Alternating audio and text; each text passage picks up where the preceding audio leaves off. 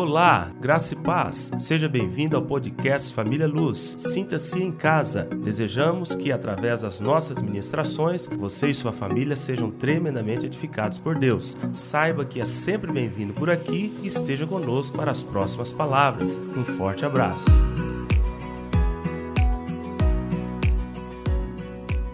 Abramos nossas Bíblias em duas referências. Uma está em Deuteronômio, lá no Velho Testamento. Gênesis, Êxodo, Levítico, Números e Deuteronômio, o quinto livro da Bíblia lá no Velho Testamento. E também vamos abrir em Marcos, capítulo 7. Eu falo o versículo na hora que formos ler. Deuteronômio capítulo 30, versículo 19 diz: Versículo 19, Deuteronômio 30, versículo 19. Os céus e a terra tomo hoje por testemunhas contra ti que te propus a vida e a morte, a bênção e a maldição. Escolhe, pois, a vida, para que vivas, tu e a tua descendência. Marcos capítulo 7, versículo de número 6. Respondeu-lhes: Bem profetizou Isaías a respeito de vós, hipócritas como está escrito: Esse povo honra-me com os lábios, mas o seu coração está longe de mim. Amém? Esses dois textos, eles vão me servir muito bem para falar sobre a conquista da vontade. Nós estamos, estamos trabalhando com as funções da alma e por dois domingos nós trabalhamos com a mente. Né? Essas são as janelas da alma. Né? A, a porta de entrada, que é a nossa mente, que vem por tato, vem pela, pelos olhos, pelos ouvidos, né? vem pela degustação. A, a nossa mente capta tudo isso. Nós falamos sobre a conquista da mente. Se olharmos por terrenos, vamos assim dizer, ou olharmos para o tabernáculo, eu posso dizer que a mente era o átrio do tabernáculo. Tudo tem acesso no átrio, olhando lá no tabernáculo de Moisés do Velho Testamento. Então a nossa mente é o átrio. Ali acomoda tudo e todos, pode entrar, pode fazer. Existe um certo compromisso com algum ritual do, do, do átrio, mas é onde todos têm acesso. Numa parte mais interna do tabernáculo tinha o santo lugar. Eu chamo esse santo lugar aqui, comparando com a nossa mente, o terreno das emoções. O terreno das emoções é o nosso santo lugar, vamos assim dizer. E lá no Velho Testamento existia outro compartimento, e esse somente o sumo sacerdote, uma vez por ano, poderia entrar, que era o Santíssimo Lugar. E eu chamo esse Santíssimo Lugar, no terreno da nossa, da nossa alma, a nossa vontade. Então, está lá a parte mais tocável, mais sensível a tudo, ao todo mundo externo, está a nossa mente. Um pouco mais aprofundado, as nossas emoções. E o lugar de definições e de posições, a nossa vontade. Você pode estar perguntando assim, pastor, se a vontade é a parte mais importante, aquela que é mais santa, por que, que nós estamos estudando ela depois do estudo da mente? Nós estamos colocando a tomada da nossa vontade agora no meio do estudo, porque a próxima será a conquista das emoções, porque sem a vontade conquistada, você não domina nem a mente e nem as emoções. Então eu não posso trabalhar com mente e depois emoções, porque aqui né, que nós vamos falar hoje vai ser o terreno das suas grandes decisões. Então, é aqui na, na, na, vontade que nós vamos trabalhar hoje, é que você vai ajustar todas as suas emoções e que você vai trabalhar com todos os campos que envolvem a sua mente. É o seu intelecto, né, que, que são as suas ideias, que é a maneira como você enxerga a vida, a maneira como a vida se apresenta até você. Então, hoje, vamos trabalhar com a vontade. E esses dois textos, eles falam exatamente isso. No primeiro texto, o Senhor está dizendo para todos nós: Olha, eu estou colocando dois caminhos eu estou colocando duas vertentes. O caminho da, diante de vocês é um dicotoma, é algo que dividido em dois tomos. Vocês terão que escolher. Vocês terão que, no uso da vontade de vocês, saber o que vocês querem. Mas o Deus fala lá, mas eu dou um conselho.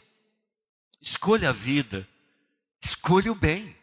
Mas Deus não pode obrigar ninguém a escolher Ele, porque Deus fez o homem com livre-arbítrio para escolher qual caminho que Ele quiser. Até o mal que Ele escolher, vai escolher segundo o seu livre-arbítrio. Então, o que eu quero mostrar para vocês é que Deus está preocupado com relação à sua vontade. Deus está preocupado de, de que vocês façam boas escolhas e que você entenda que o Senhor não quer você que você o escolha a nível de mente. O Senhor não quer que você escolha ele a nível de emoções. O Senhor deseja que você o escolha a nível de vontade. É no terreno mais profundo. São águas mais profundas. As coisas que você decide ali, as posições que você decide ali, é para a vida inteira. E aí, quando você encontra esta referência no Evangelho de Marcos, capítulo 7, você percebe que o Senhor está falando que há esta possibilidade. Foi profetizado por Isaías e lembrada pelo Senhor Jesus. De que o povo tem condições de querer servir a Deus, de querer uh, andar com Deus a nível de mente a nível das emoções. Ele diz: Esse povo me honra com os lábios. Mas quando chega no terreno da vontade, aquilo que eu estou parafraseando por minha conta, que lá, lá fala coração, mas quando chega no terreno da vontade, eles não decidiram realmente. Eles não decidiram realmente. Eles são hipócritas, porque eles se enganam a eles mesmos. Eles dizem que me ama, eles dizem que me serve, eles dizem que eu sou eh, que eu sou Deus, eles dizem muita coisa, mas quando você vai lá no mais profundo, lá no coração, lá no poder da sua vontade, eles realmente não decidiram me servir, me reconhecer, me adorar. Pastor, por que, que o senhor está falando da vontade? Porque o que nós entendemos é que essas decisões é no espírito. Sim, irmãos. Eu já, já preguei isso aqui tempos atrás, eu, eu acho que foi muito recente. Eu disse que se tem uma parte da nossa alma que está de mão dada com o nosso espírito, é a vontade. Se tem uma área da nossa vida que nós podemos decidir que atinge o nosso espírito, é a nossa vontade. É como se a vontade aqui no Santíssimo Lugar, como eu fiz a divisão, e ela tem um limite aqui, a vontade, só que ela tem condições de dar a mão ao espírito, o nosso espírito. E aí, essa comunicação, tudo aquilo que o nosso espírito ressuscitado ele faz, ele tem que vir no decurso da relação com a vontade. Por exemplo, você que está aqui hoje, sabe por que, que você está aqui hoje? Porque um dia, no seu livre-arbítrio, segundo o foro das suas próprias intenções, você decidiu aceitar o Senhor Jesus. Não foi a nível de mente e não foi a nível de emoções, mas foi a nível de vontade. Quando você decidiu aceitar o Senhor Jesus, seu espírito que estava morto, ele estava adormecido, a gente fala morto, mas ele estava adormecido, ele acorda por uma iniciativa da sua vontade. É como se a sua vontade chegasse lá e falasse: Acorda, Espírito, vamos começar uma nova etapa. Você agora é que vai ser o Senhor. Você agora é que vai ser o chefe. E ele dá a mão para o Espírito. Tem pessoas que a única coisa que fez na vida inteira com relação à vida cristã foi decidir aceitar o Senhor Jesus. Depois ele não consegue acessar a sua vontade. E temos cristãos que têm a vontade passiva. Nós estamos chamando da vontade ou das emoções ou do intelecto que não está no controle do espírito ou da parte de Deus, nós estamos chamando esta vamos assim dizer, doença de passividade. Então única, tem pessoas que a única coisa que decidiram realmente na vida dela, ela fala aqui acabou, aqui é decisão para a vida inteira, foi aceitar o Senhor Jesus. Só que todas as outras coisas em relação ao mundo do espírito não tem outro caminho a não ser o caminho da vontade. Não tem outra maneira de se viabilizar no mundo do espírito se você não decida no campo da vontade. Você pode até decidir no campo das, da, do intelecto e das emoções, mas se você não decidiu no campo da vontade, você cai dentro desse versículo que Jesus está falando. Me honra com lábios. No poder da mente, no poder da razão, ele entende que tem que ser cristão. Já viu? Já viu essas pessoas? Você conversa com algumas pessoas, às vezes bem estudado. Esses dias estávamos conversando, Mateus, ele está se relacionando com uma pessoa muito estudada. Se você conversa com uma pessoa muito estudada, eu não sei esse caso, eu só estou falando que aconteceu isso. Às vezes você vai conversar com uma pessoa muito estudada, ele entende pela razão que ele precisa aceitar Jesus. Ele fala, você realmente, né? Eles falam para a gente, é isso mesmo, pastor, o senhor está certo.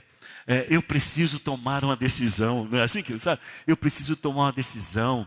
É, é, esse é o caminho melhor. Eles estão convencidos pela razão, pelo intelecto, que esta é a melhor decisão. Mas por que, que não decide? Porque eles, mesmo inteligentes como são, eles não conseguem encontrar o caminho da vontade. Eles não acham esse caminho, porque ele é muito estreito, ele, ele é muito pedregoso, ele é um funil muito, muito afinado. E algumas pessoas passam a vida inteira sem tomar grandes decisões, mesmo os cristãos, aqueles que um dia pela circunstância, morreu fulano, bateu o carro, quebrou a cara, arrebentou tudo. Ele, pela dor, ele fala assim: não chega de desgraça, eu aceito Jesus. Aí ele aceita. Foi a única vez que ele acessou a vontade. Depois nunca mais. E é estes que nós chamamos na igreja de crentes carnais.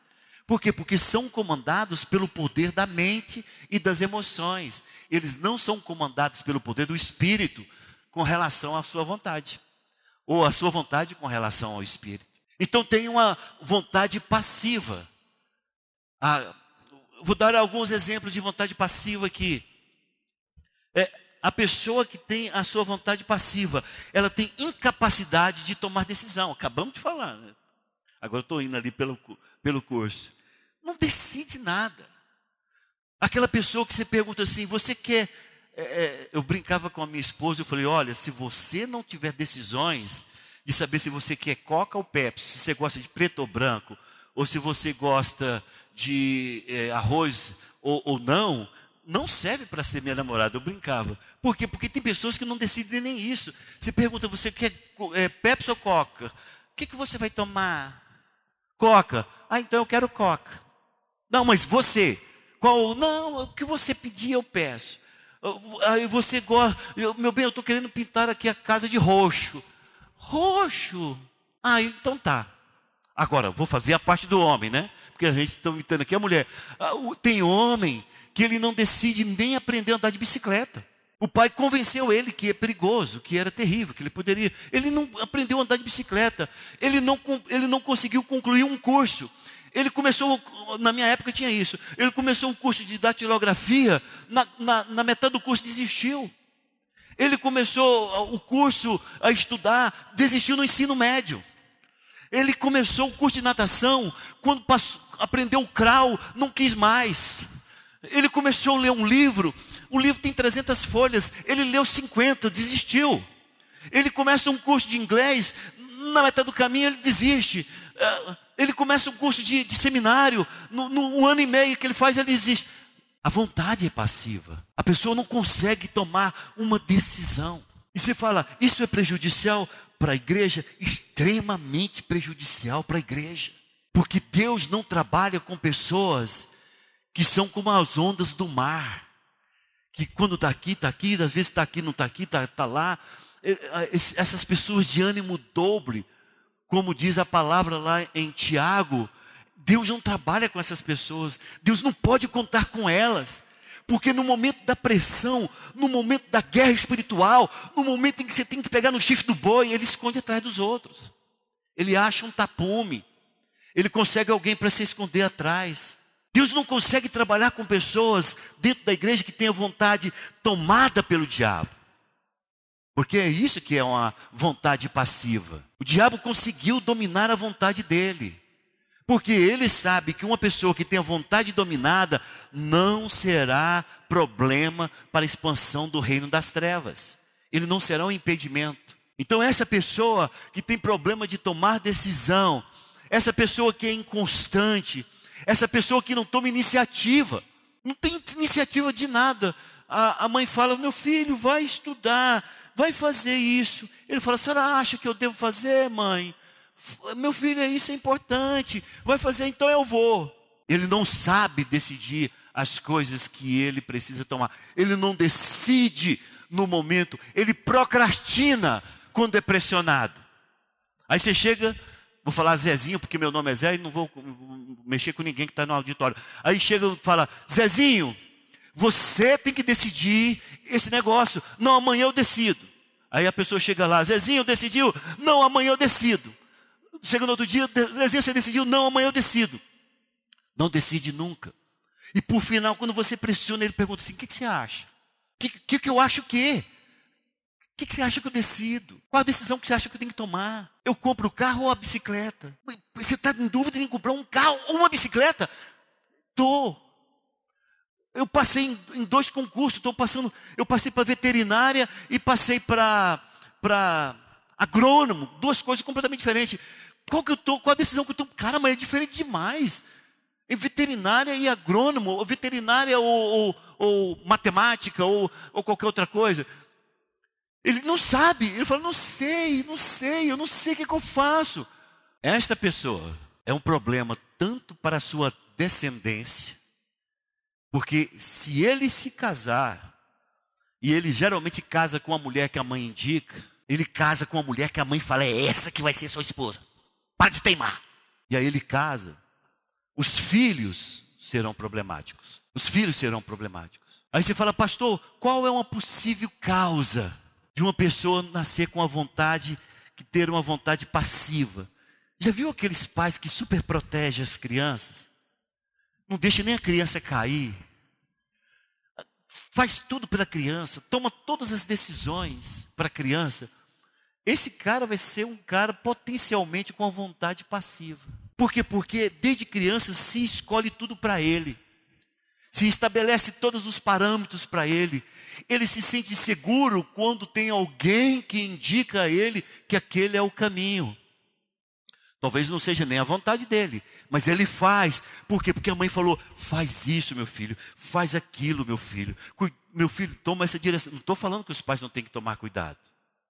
Eu estou falando que às vezes os pais se arvoram de tomar todas as decisões. Não, temos que errar, irmãos. A pessoa tem que aprender também com a vida. A criança tem que errar. A criança tem que tomar uma decisão errada e o pai depois chegar a conversar com ele. O que você acha que você errou? Por que, que você tomou essa decisão? O que, que você avaliou? Se, vo, se os pais não derem a oportunidade das crianças errarem, delas terem as suas próprias decepções, delas terem os seus momentos de conflito, em que encosta no ombro do pai, chora mesmo, chora, sai dali molhado. Você vai ficar com ele, mas fala, cara, enfrenta isso, cabeça para cima, toma a sua posição. Isso, isso é importante, foi o valor da sua decisão. Se você super proteger esse menino ou essa menina, você vai estar formando uma pessoa que não vai ter utilidade nenhuma para o reino de Deus. Pastor, por que o senhor está falando do reino de Deus? Porque é o que eu quero ver implantado. Mas ele não vai servir para a vida. Essa pessoa, tem pessoas assim que eh, são verdadeiros procrastinadores, que não, não servem para a vida. Vão trabalhar no arquivo morto, vão trabalhar no, numa, numa sessão de arquivo, vão trabalhar no fundo de loja, vão, vão trabalhar em qualquer outro lugar que todo mundo manda, menos um gerente de vendas, menos um vendedor para cima, menos aquele que, que, que, que, enfrenta circunstâncias complicadas com o chefe. Não, esse não. Ele vai ser ali um arquivista, vai ser alguém que com contato mínimo. Ele e as coisas, porque Se ele se confronta com alguma coisa, ele faz que nem avestruz, ele enfia a cabeça no buraco, o bundão todinho de fora, ele está pensando que está protegido. É isso. Eu pergunto para você, como que você ganha qualquer coisa nessa vida se você não tem as suas decisões? Pastor, só crente consegue acessar as decisões e isso se tornar frequente? Não, tem algumas pessoas que eu acho que elas conseguiram, eu já citei isso como exemplo aqui na igreja, que elas conseguiram acessar o terreno da vontade. Um dos exemplos claros que eu acho lá fora, que é exemplo, mas tem muitos outros, meu Deus, tem várias áreas que a pessoa toma, tem todo dia tomar uma decisão séria, mas eu acho os atletas, as pessoas que tomam decisão, que é muito interessante. Por exemplo, uma pessoa que vai trabalhar com maratonas, ela é super disciplinada, ela decide o horário que dorme, ela decide a hora que acorda, ela decide a hora de treino. Ela, enquanto está todo mundo indo para a festa, ele está correndo 30 quilômetros. Não é por conta, ah, eu estou isso agradável, não, é por conta de uma decisão. Ele vai correr uma maratona, ele precisa se treinar. Não, o que mais? Ah, um cara que vai nadar, vai trabalhar na natação, vai ser um atleta olímpico na área de natação. Ele, enquanto está todo mundo tomando sorvete, ele, não, ele sabe que não pode tomar sorvete, ele sabe que não pode resfriar, ele sabe que tem que manter a sua vida, é, é, o controle do açúcar, tudo. São decisões em que vai impedir ele, de, na, na, faixa etária que ele esteja, ou os amigos que ele tem, de muitas vezes ele dizer: Eu abro mão dessa festa, eu abro mão desse encontro, eu abro mão dessa reunião de família, porque eu preciso me esmerar naquilo que eu desejo ter sucesso. Eu acho muito bonita essa questão do, dos atletas. E outra profissão que também eu fico impressionado com o poder de decisão é o médico não médico geral, mas o, cirurgião, aquele que abre uma pessoa e que tem que tomar decisões ali imediatas, e aquilo ali vai requerer muita habilidade dele, muita decisão dele, porque está em mãos a vida de, de uma pessoa que ele jurou na sua, na sua, no seu voto com a medicina de que ele daria sua vida por, a, por outra vida. Então, essas pessoas acessam a vontade, o poder de decisão com muita frequência. E são pessoas que você pode observar que, conforme o tipo de esporte ou tipo de profissão, são pessoas extremamente centradas. Tem foco, tem objetivo, tem meta, sabe o que querem alcançar. E isso, irmãos, é extremamente importante, trazendo agora para o campo da, da nossa vida cristã. Porque você só ama quem você deseja e decide amar. Você só perdoa quem você decide perdoar. Você só decide ser um líder quando você decide liderar. Você só é chamado ministerialmente quando você sabe que você decidiu entregar sua vida para Deus. Você só vai ser alguém que aglomera pessoas em volta da palavra se você decidiu isso na sua vida. Então nós temos muitas pessoas dentro da igreja que elas estão líderes, elas não são líderes, estão líderes, porque foi conveniente, o chamado foi muito emocionante, todas as circunstâncias contribuíram, eu fui exaltado, realmente eu tenho facilidade disso, e eu estou líder. Mas você pergunta para ela, você é líder? Não sou, cara. Quando o pastor pressiona com relação à liderança, quando chega o momento do jejum, quando chega esse plano de leitura, que nós já estamos já no Novo Testamento, começamos dia meado, finalzinho do mês passado, já no livro de Mateus. Quando tem esse plano de leitura, que eu sei que no final do ano ele vai cobrar, esse negócio para mim é extremamente pesado, eu não aguento, é difícil, qualquer pressão essa pessoa está querendo desistir. Eu recebo muita entrega de liderança. E eu tenho decidido num período, num certo momento da minha vida, de questionar se aquele que está me entregando a liderança, ele é líder mesmo. Quando eu percebo que ele não é líder, com, conforme é, a, o, o beneplácito da sua própria vontade, usando a Bíblia, né? conforme a decisão do seu próprio decisão interior, eu recebo. Porque aquele que não decidiu ser líder, Se você coloca pressão, você mata ele, você mata ele, mata a fé dele, mata a família dele, destrói ele. Ele quer sair da igreja, ele não quer me ver. Tem gente que esconde. Já teve pessoas e situações aqui na igreja que o líder escondendo de mim. Nossa, isso é horrível. Em que você entra, você sabe que a pessoa está ali, ele está fungando assim. Você, você tem que fazer que não está vendo. É isso. Então, o que eu quero dizer, se você é cristão e você acessa com dificuldade o terreno da vontade, você é um cristão capenga, desculpe falar isso. Porque existem áreas que vai exigir no decurso da sua vida cristã que você decida, que você realmente entregue, que você realmente se converta, que você e isso tudo não é no campo das emoções. Obrigado, Senhor. Eu entrego minha vida, Senhor. Esse negócio é balela, irmãos. Eu não dou valor nenhum de gente que chora fazendo qualquer coisa. Eu prefiro aquele que fala assim: não, eu decidi. Mesmo? Decidi, pode ficar tranquilo.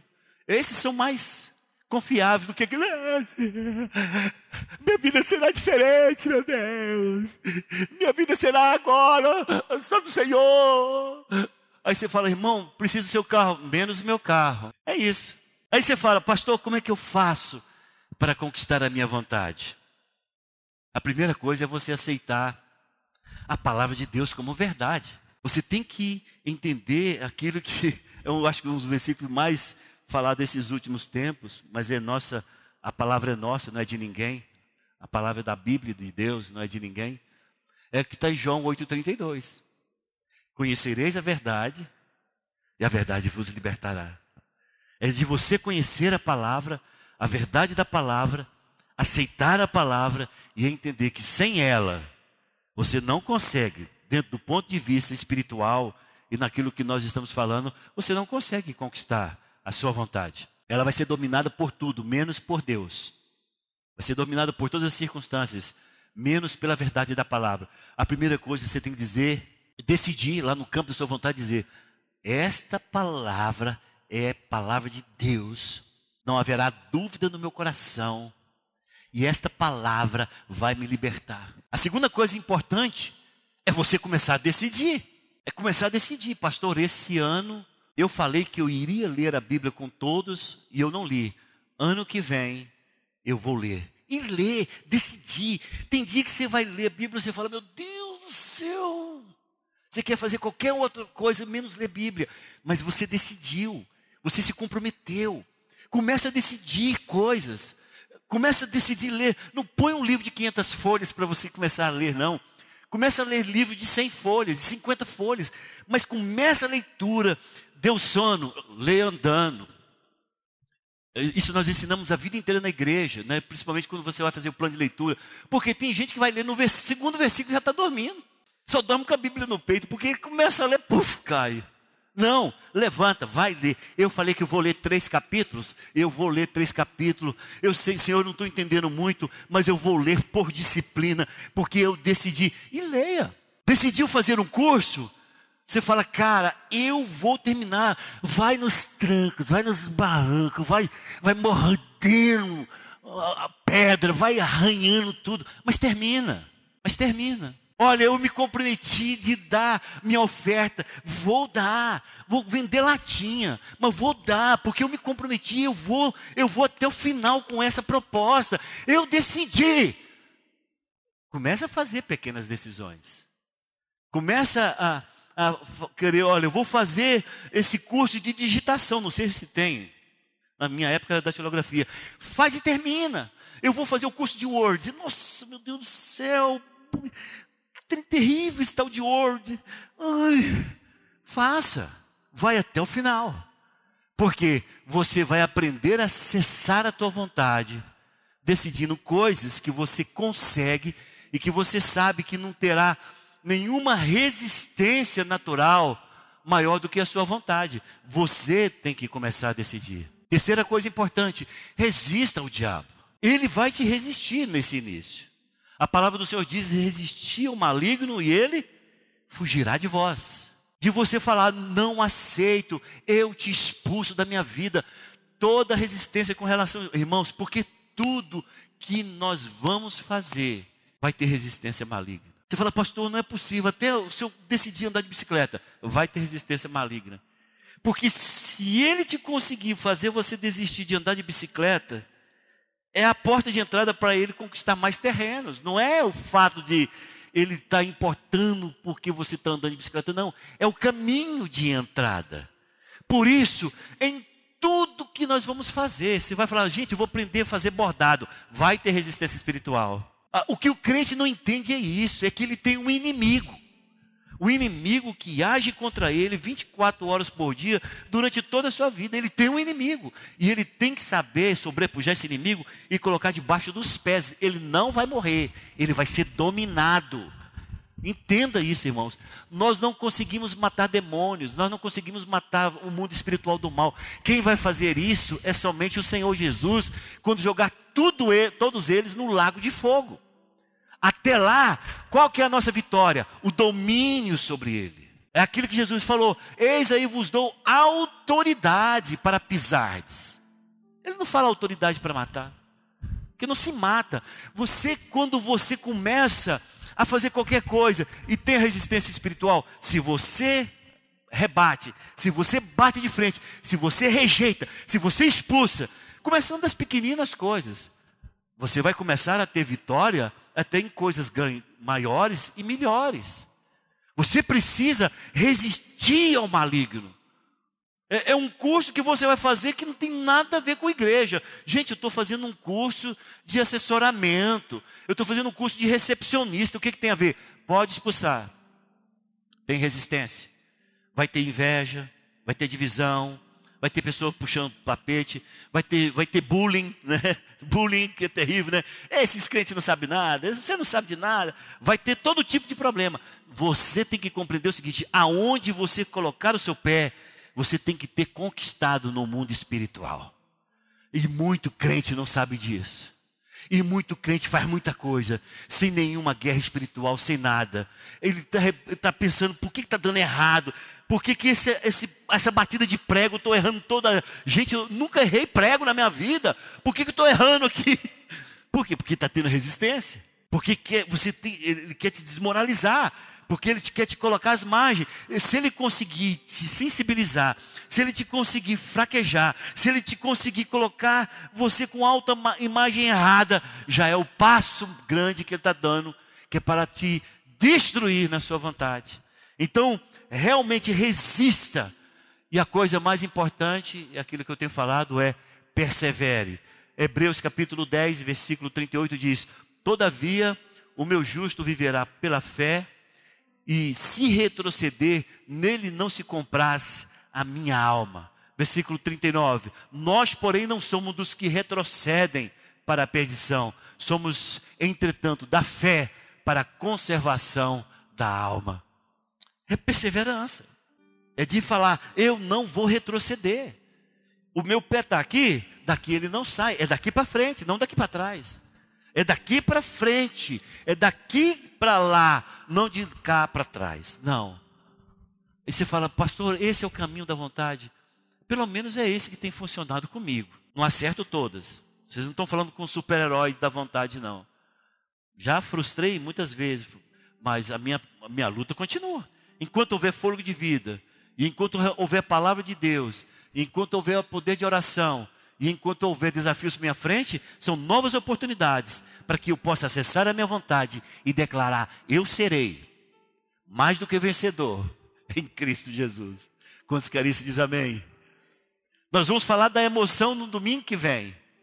Por que, que eu estou falando da vontade? Porque se você não tiver vontade, você não ganha as suas emoções para Deus. Se você não tiver vontade, você vai ser uma pessoa infeliz, amargurada, entristecida, depressiva, cheia de problemas, vai marcar pessoas, vai ser marcada. Por quê? Porque as suas emoções, elas não irão decidir por si mesmas. Elas precisam de um Senhor sobre elas. E o Senhor sobre as emoções, e o Senhor sobre a, a nossa mente é a nossa vontade. Se você não disser para a sua vontade, cura essa ferida, perdoa minha, eu tenho que perdoar o meu pai. Se você não acessar sua vontade, a vida inteira vai odiar seu pai. E vai formar filhos que odeiam, odeiam o vô. E vão ter netos que vai odiar o bisavô. E vai ter uma geração marcada pelo ódio.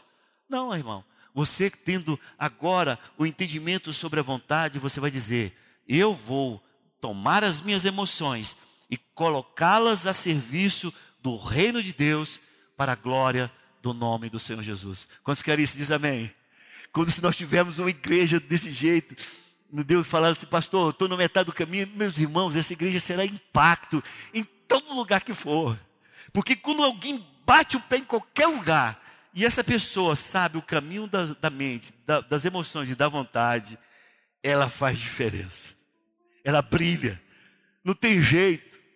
Ela é luz, e fica luz, e fica aquelas pessoas em volta dele, nem aqueles bichinhos noturnos, aqueles monte de vo, é, inseto voando em volta. Ele fica que nem inseto querendo luz. Sabe por quê? Porque você brilha, você faz a diferença. E é isso que a igreja do Senhor Jesus precisa: de homens e mulheres curados no Senhor. Posso ver amém?